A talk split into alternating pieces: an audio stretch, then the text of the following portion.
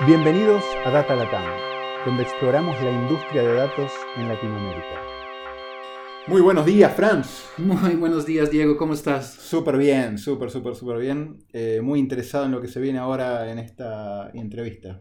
Em, ¿Sabes de qué se trata la entrevista? Contame un poco vos, porque esto es ciencia, esto es ciencia pura.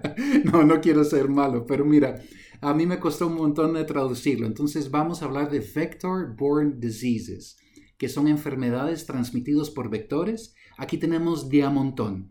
Eh, Zika, dengue, bueno, malaria no tanto en los últimos años por suerte. Eh, el vector son los mosquitos en estos casos, entonces eh, probablemente vamos a oír a William hablar de, mosquitos. lo otro que, que, vamos a oír un montón es geospatial, geoespacial. Eh, que no significa más de que los datos tienen eh, un dato adicional que es su, su, su localización, su, su georreferencia. Lo quiero hacer más simple, perdón, tradúcemelo. Su, sí, sí, su coordenada. Y creo que algo interesante que vamos a cubrir seguramente es, este es un espacio en el cual hay cantidades bestiales de data, entonces el manejo del data pipeline y el entender las etapas y poder saber cómo se hace ese tremendo procesamiento de información eh, es algo que, vale la pena también entender. Así que con eso nos vamos a hablar con William. Ah, aclaración, esta entrevista va a ser en inglés. Así que para todos los interesados sepan que esto va a estar en inglés y que las notas después van a estar en español. Ah, y se me ocurre ahora, no lo había pensado antes, si alguno, si escuchas esto y dices, pero no logro entender lo que está diciendo, mándanos un mensaje y pon eh, siquiera los, eh, el, tiempo del podcast y a ver si resolvemos las dudas y las publicamos porque el objetivo también es obviamente que lo entendamos todos. Uh, one just quick comment, William. Mm-hmm. I'm the only one here that has not studied ecology. Uh, I'm an engineer, not a scientist, so I will be the one trying to bring a lot of these comments to to what normal human beings can probably understand. Absolutely. Yeah, no, please do, please do. It, it's something that we're increasingly aware of um, this problem. Um, I could give you an example if you like. The um, when we talk of models, for example, for producing maps, that's what technicians call them.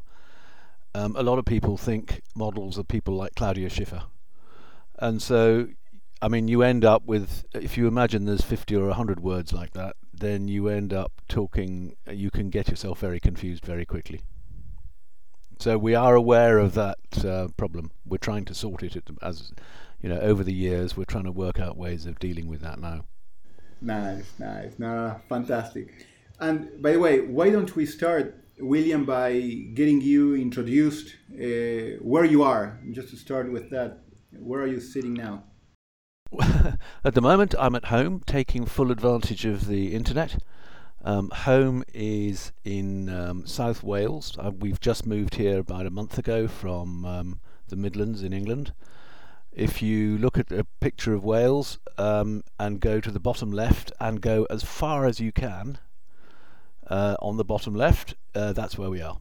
It's a pretty long way from anywhere um, remotely civilized, but uh, luckily the internet works. It's great. And why don't you talk about what you do uh, quickly, William. Uh, I mean, okay. spatial ecologist. Define that. well, as you got in your notes, I actually started out as a, an entomologist, really. Um, that's what I did my um, original research in. We looked at insects on trees and spent a lot of time climbing up and down trees. And then a friend of mine um, eventually said, "Look, I've got an interesting thing going on in Nigeria. Would you like to spend six months sitting in small aeroplanes counting cattle? And I said, Yeah, I would actually, because I'd spent a while in Africa before.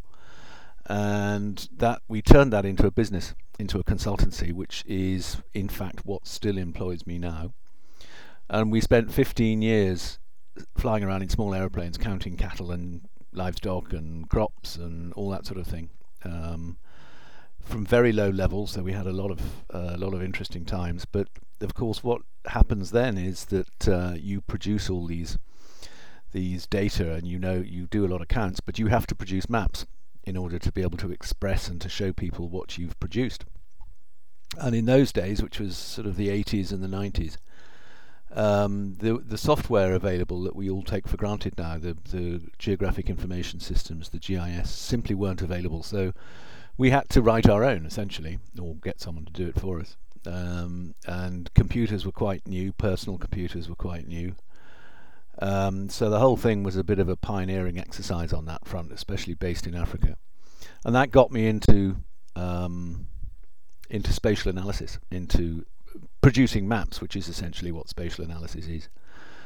Um, and after 15 years in Africa, I went back to Oxford and started collaborating with people there, and they said, "Well, look, why don't we try and produce some rather more uh, scientifically based maps?" And we looked at um, initially tsetse fly, which carries sleeping sickness uh, in Africa, particularly of cattle, and it was an important uh, cattle and humans, but it was an important thing there.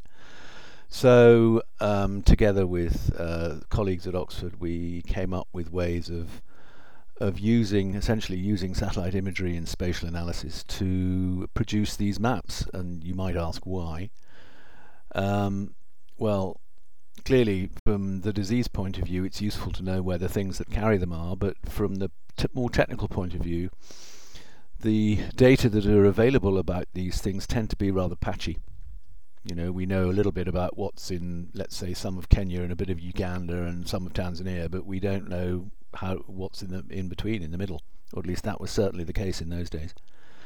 And in essence, we said, well, can we use uh, a modelling technique, a spatial modelling technique, to fill those gaps, so that we can take what we know and we establish some sort of link between what we know and something else we know, like climate or vegetation or that human population or something, and then apply those um, links that we've established to uh, the gaps, the areas where we don't have that information.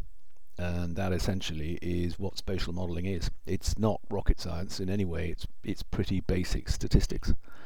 Um, it just involves a lot of data and a lot of computer crunching. When, when you say a lot of data, how, how much data are we talking about? Well, it depends a little bit. I mean, the data, there are two ends of this data stream if you think about it. The, the, the first one is what do we know about the thing we're trying to model? I mean, it might be a disease, it might be a, uh, something that carries a disease. Um, we started out, actually, as I say, with the tsetse fly and also with um, livestock. Uh, and we produced the first global layers of cattle and sheep and goats and all those sorts of things. Chickens, even actually.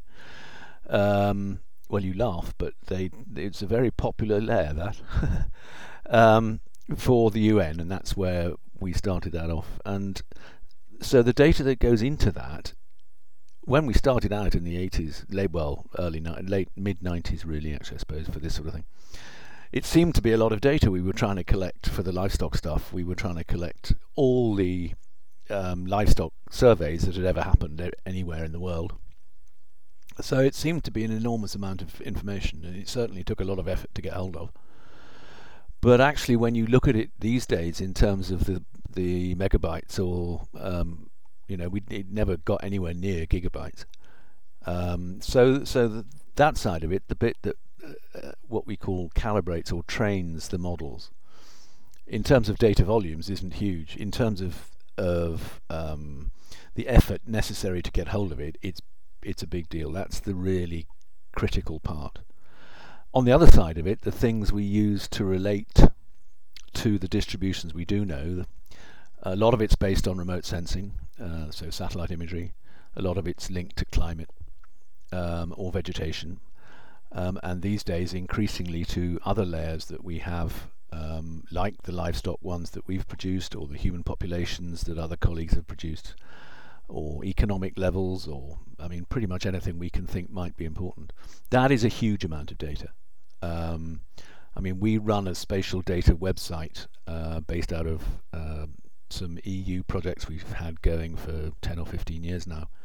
And there's terabytes of the stuff um, and because they have to be global if we're interested in this sort of thing. And I don't know how much you're aware of spatial analysis, uh, spatial data, but you can have something that is fairly low resolution, so there's not much detail, and that's not uh, things like rainfall tend to be that. You know, you've got a you've got a piece of information for every 50 or 25 square kilometers on the planet, uh, and those will be a few hundred megabytes for each one. Uh, you can get down to sub-meter resolution, and you can imagine the the number of um, sub meter squares there are on Earth is a lot. So the data the data needs for that are absolutely enormous, and you find that um, you know each particular piece uh, set of information, each particular variable is is tens and tens of gigabytes. So it's a variable feast, but basically we need our our standard data sets are a couple of terabytes, or the the, the library of them.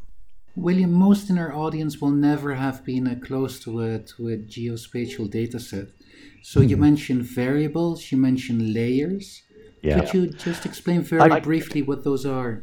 Of course. Um, if you so, say I'm interested in um, the distribution of, of a mosquito, what I do is I say, well, I've, as I said, I've got some information about where it is, um, but I want to try and link it to something so that I know what causes or what is associated with that distribution. And I want to link it to something that I know about.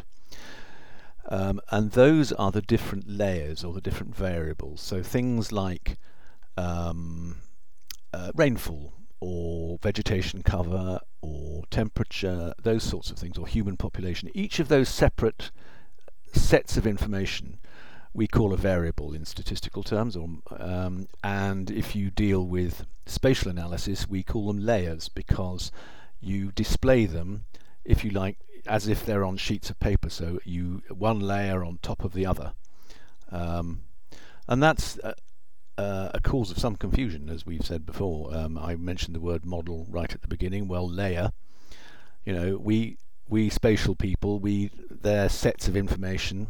Um, but you know, if you're a chicken farmer, it's something that produces eggs. So we are aware that the technical language can be very confusing, and thank you for asking. Okay. Um, so the one of the things that we are interested in, you know, in in what is now called data science, talks a lot about data pipelines.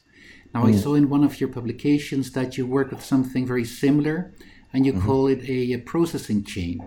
Mm-hmm. Um, are those things that you use often? Have you been using them since the 80s? You know, back in the early days, um, we were um, trying, starting out this uh, spatial analysis stuff in Oxford, and there weren't very many groups of people who did it. I mean, uh, maybe three or four in the world, and it was very much a black box. And as you say, that black box was a, uh, uh, um, a processing chain, so we called it. Um, and whilst what we how we do it may have changed uh, since those days, um, actually what we do has changed relatively little. And and let me just explain the sort of thing that we might do. Um, I've said on the one side we've got the disease data or the um, mosquito data, for example. Well, that comes in in lots of different ways, and we have to make sure that that's standard and there aren't too many errors in it and all that sort of thing. So that's one set of processing on the one side, and we have to make sure that we know where each bit of information comes from. So we have to put a um, a coordinate, a, a latitude and longitude on it, because otherwise we can't link it to a particular place. So that's one set of processing chain, and that's but that's comparatively um, uh, methodologically or technically simple. It's just a lot of work. Um, the other side of it, which involves these layers and variables I've been talking about, or predictors if you prefer, we, the, the things we use to predict the, the, presence of a mosquito or something. Uh, now that, or all these terabytes of data, they start off life if they come from satellites, for example, like uh, MODIS, uh, which I think you've mentioned in your brief here. Um, that's been up, um, going around the Earth ev- uh, since the uh, let me think, um, since the late '90s, and there were predecessors to that. So, we, so we've had satellite imagery for uh, since the uh, mid to I think of the early '70s even. So quite a long time now, and they trundle around the Earth every day. and they ta- essentially take uh, they don't take pictures. It's a bit like um, sonar in a submarine. They they they um, they they uh, let me think how I can explain it. Um, some of them bounce radar off the Earth and just like a sonar, but some of them just look at different colours or different wavelengths uh, that are reflected from the sun's energy. So, if you like, how how green things are, or um, or how hot things are, or how cold things are, that sort of thing. And they do this every day. Some of them every every few hours, uh, and they've been doing it for years and years and years. So you can imagine the amount of information that comes in. It's huge. I mean, it's terabytes upon petabytes even these days. Um, just a vast, vast amount of information, and somehow or other you've got to make sense of that because, um, and, and, making sense of that, it has a, set of stages that you have to do. Say you've taken a picture of Africa uh, and you've got a, a rec- record of the greenness or the amount of vegetation from one of these satellites on a particular day. Some of it's got cloud in front of it, so you can't see all the way through. And so you've got to find some way of getting round the fact that it's cloudy. Uh, and one way you can do that is by taking several days' measurements and hoping you get a cloud free day. That's essentially what people do. Um, so that's the first stage is to clean up the image itself. Uh, you've then um, got to the, the image image come in small-ish um, units called tiles. If you imagine a tile on your kitchen or your, uh, or your bathroom, square bits that cover um, maybe a thousand square kilo- a thousand kilometers square. Well, there's a lot of those on the Earth, so you've got to you've got to uh, um, stitch all those together into a single map. So it's a bit like having uh, adding all your tiles on your bathroom wall together so that you've got a whole wall picture. That takes quite a lot of fiddling around too, because you've got to match the edges and all that sort of thing. Um, the that process is, is uh, made a little bit more complicated by the fact that the Earth isn't isn't uh, flat. Much as it would be convenient if it was for taking pictures, it's not. It's right. It's sort of orange shaped. And so, if you imagine something, a tile of a thousand by a thousand square kilometers, it's slightly bent at the edges. So, matching those uh, one tile to the next one, you've got to be very careful to know where each of the little bits of the tile are. You've got to put a really precise um, location on each of the the um, uh, pixels, they're called, that make up the picture. Um, and people will be familiar with pixels as they get on their mobile phone cameras. Each of the little squares that make up the picture, each of the little dots, they're called pixels. So that's that's the next stage. The real and and that's a matter of, uh, of a, a lot of heavy duty computer processing um, sometimes done by the people who collect the imagery at NASA or at ESA or by the Japanese, for example. Uh, but sometimes the the, uh, the, people who actually use these data have to use it, uh, have to do it themselves, like us. But the next problem is um, that if you've got a record or a picture of temperature, let's say, for the planet every day of every year since 2000 and you want to try and establish some sort of statistical relationship between temperature and your mosquito, which day do you use? Which month do you use? Do you use maximum? Do you use average? Do you use um, minimum? Do you use the difference between January and March? What, which of those huge number of data sets do you actually use? And so essentially we have to come up with ways of producing some sort of average um, of those data. And we could just take an average, uh, you know, like you would a basic mathematical average. But that doesn't really tell us very much um, about the way things change um, during the year, for example. Um, you know, it's not terribly informative. So there are clever ways, mathematical ways, of um, called Fourier uh, transformation, Fourier processing, which allow you to take all these years and years of data and essentially do a clever average that pr- produces a number of different aspects of each of these of, uh, of, of temperature, for example. One of which is the average, but other ones include when there are peaks uh, during the year, uh, how big those peaks are from the average. Um, how often do you get peaks during the year? Does it does it do you get um, a cycle that changes as the seasons once every six months? But sometimes you might get one that's every four months, a planting cycle, for example. And we can come up with these Fourier transformed products from all this vast array of satellite imagery, and that's the next element of the processing chain. So we we have on the one side cleaned vector data or cleaned uh, disease data, and on the other side, this lengthy process of taking raw satellite imagery and turning it into something that we can actually use as part of our spatial modeling um, uh, uh, process. Then the next processing chain is, of course, to do the modeling itself. Uh, next part of the processing chain for producing the models, and and that modeling is um, essentially a relatively straightforward statistical process if you happen to be a statistician. Uh, if you're not a statistician, it's a bit more complicated.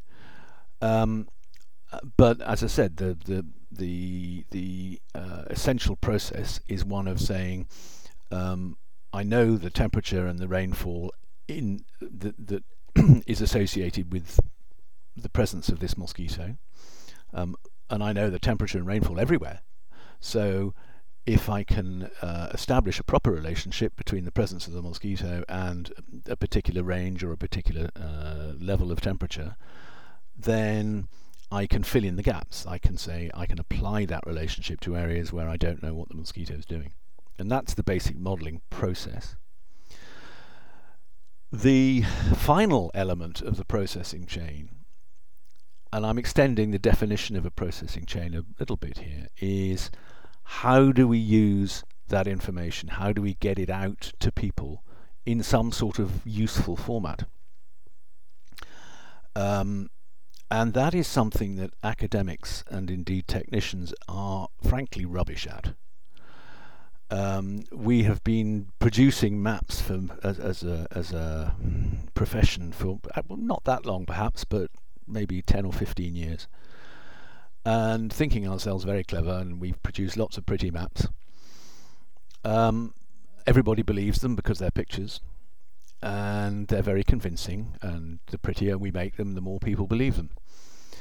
Um, but of course, if you're a someone who's actually on the ground, wanting to use them, uh, just having an average, for example, an average risk of presence of a mosquito well, what does that actually mean? Uh, and a public health person, someone who's actually out there trying to do something, says, Well, I'm not really interested in, in an average. What I want to know is the best case and the worst case. For example, I want to know where you really got trouble and somewhere else where we're a bit less certain. And I'm not, because my resources are limited and I can't go and do things everywhere, um, you know, I, I want to be able to focus on the ones where the risk is highest. So you giving me an average is frankly worthless or at least not as helpful as it might be. And this is the lesson we're just beginning to learn the, now. We've got the methods sussed. We know more or less what we're doing in terms of producing pretty maps, but now we've got to produce them in a way that's useful. Well, in in um, actually doing this work, is there any any particular tool set that you use? We talk a lot of, about R and Python um, in the podcast. Sure. Is that anything yeah, yeah. close to what you guys are, are yes. using?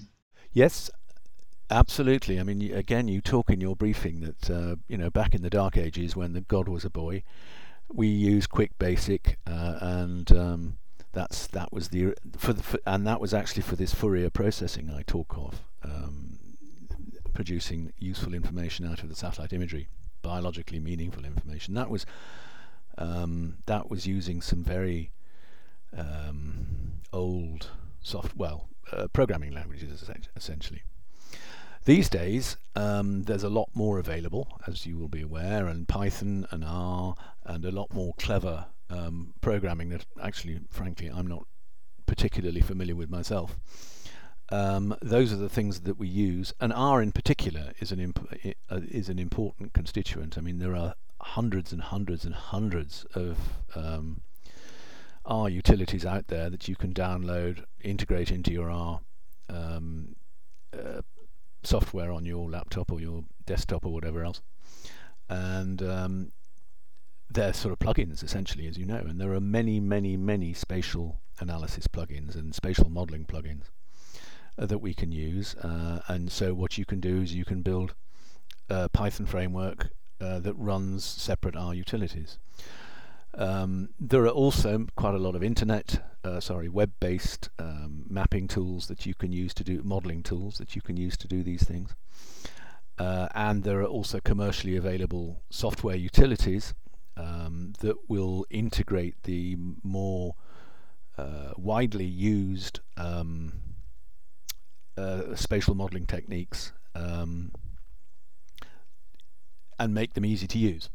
Uh, and w- we've produced one of those called VecMap, uh, funded by the um, or uh, in collaboration with the European Space Agency, um, which basically allows you to do fairly straightforward um, modeling without getting too bogged down in the in having to do the technical details. It just says, you know, as long as you've got your data here, this is how you make this is you make sure this is um, in decent shape, and these are the methods you can use, and go ahead and see what you can produce.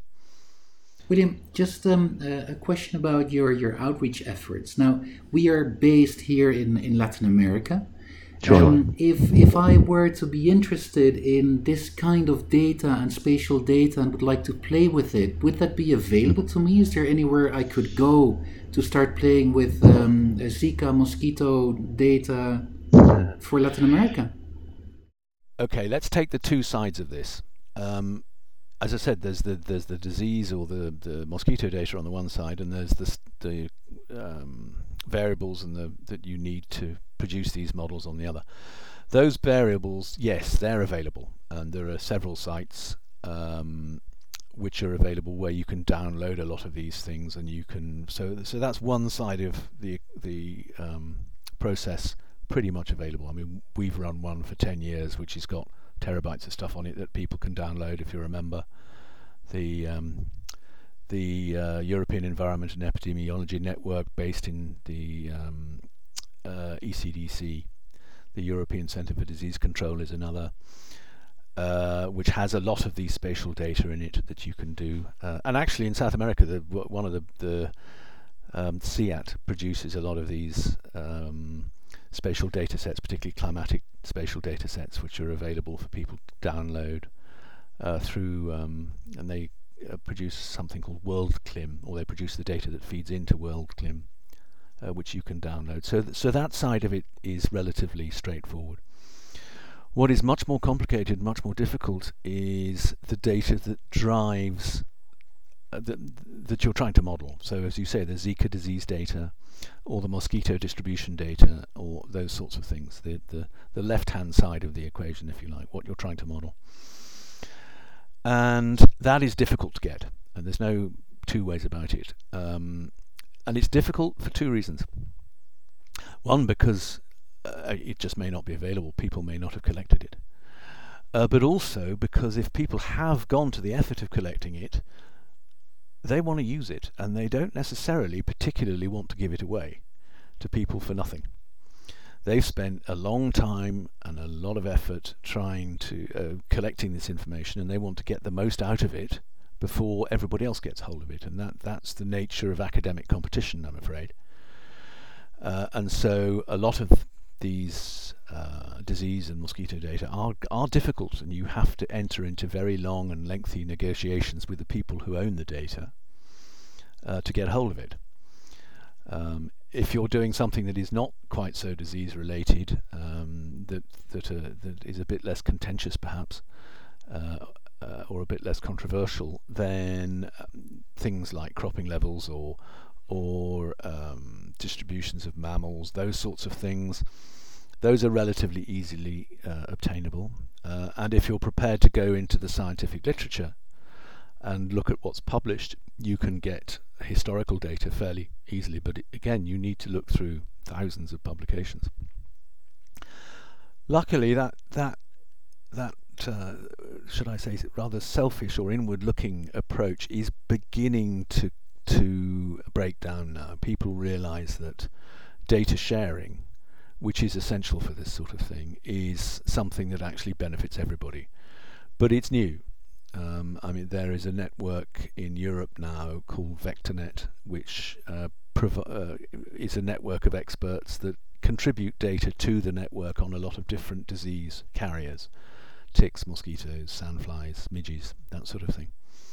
And those data are now freely available to um, to members of that network. And so it is a data sharing exercise, and, and it's pioneering in its field. And there are very few of those, uh, but the, the, the word is beginning to to spread. Um, and people are really beginning to realize that, that there's a lot of information out there, and if you keep it to yourself, it's not necessarily uh, to your own advantage. Um, and if you're the person who goes out and collects field data, which is the really expensive and tricky thing to get, uh, if you share it with somebody, then with a bit of luck, they will give you credit um, for having produced the data, and you find yourself being being included in all sorts of rather more exciting, well, all sorts of different types of analysis and different types of work that you wouldn't necessarily as a as a straight entomologist going out and collecting mosquitoes. So things are changing, but slowly. And anything that people can do to, to promote that, I think, is a good thing. Yeah, there's a big trend around open data, and we've seen yeah. governments doing a lot on that, even industry uh, that is creating tools, not Correct. just the data, but tools opening that up. But I can imagine why, in this case, sharing the data is kind of counterintuitive. Though you would expect that academia is the place where you would want. We yes, you'd like to expect it, but I'm afraid that they the, the pressure on academic funding now means that there is uh, people are are they want something for their data. Let's put it that way. There's there's no no such thing as a free lunch, but I mean there is also, of course, the the side of things that um, you have to be quite careful with disease data in particular, um, because it can be scary stuff. You know, if you suddenly say release a, a, a data set that says there is this disease in this particular place, then it can impact on property prices. People can get scared uh, tourist industry, all those sorts of things. Um, and it's uh, quite often that's that's uh, health. You know that, that that's not um, a justified reaction. I mean, it doesn't help perhaps that the uh, a lot of the media make a lot of um, sell a lot of papers on health scares. Let's say. So disease data is is is a is a controversial um, and and difficult topic um, you're right about the open data, uh, but th- that tends to be the right the things like the remote sensing, things like um, human population, those sorts of things. Uh, wh- the disease data is a little bit more um, constrained at the moment. So that's the point of net networks. Um, there's the way you do these things is by joining a club, in essence and you know you you go and work with a load of people who have this information and make sure that you give them something they want uh, and they give you access to these things, uh, but they control how it's used. Um, and that's particularly true. That's con- con- particularly true of health data. As you were talking, William, you were uh, talking about the type of work you do, and I was wondering. I mean, first, I can imagine it, it should be a lot of fun when you find and discover things, and then how you promote them, and how you who you tell these, and how you tell these kind of stories.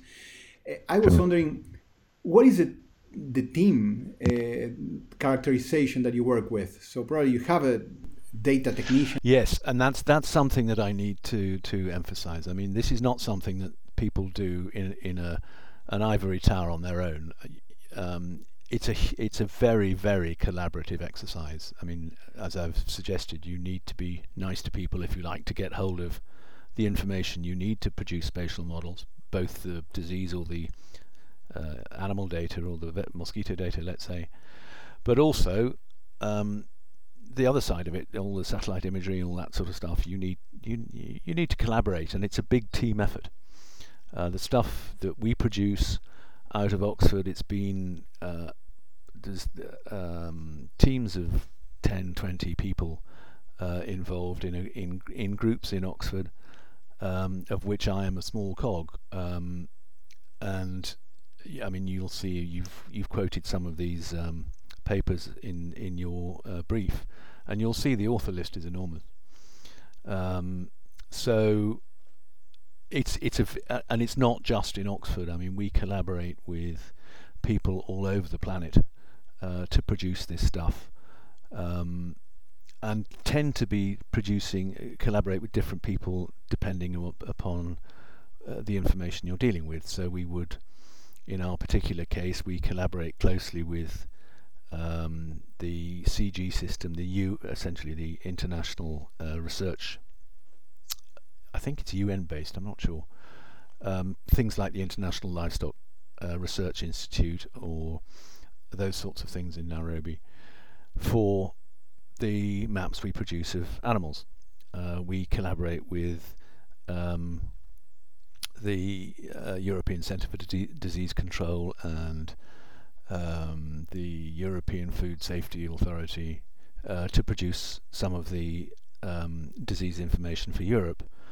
Uh, we get a lot of support from the um, EU, from the research funding, the, the well, what was then the um, FP7. We collaborate with people in, in the States, clearly, CDC and all the universities there, who are, and USDA and all these people.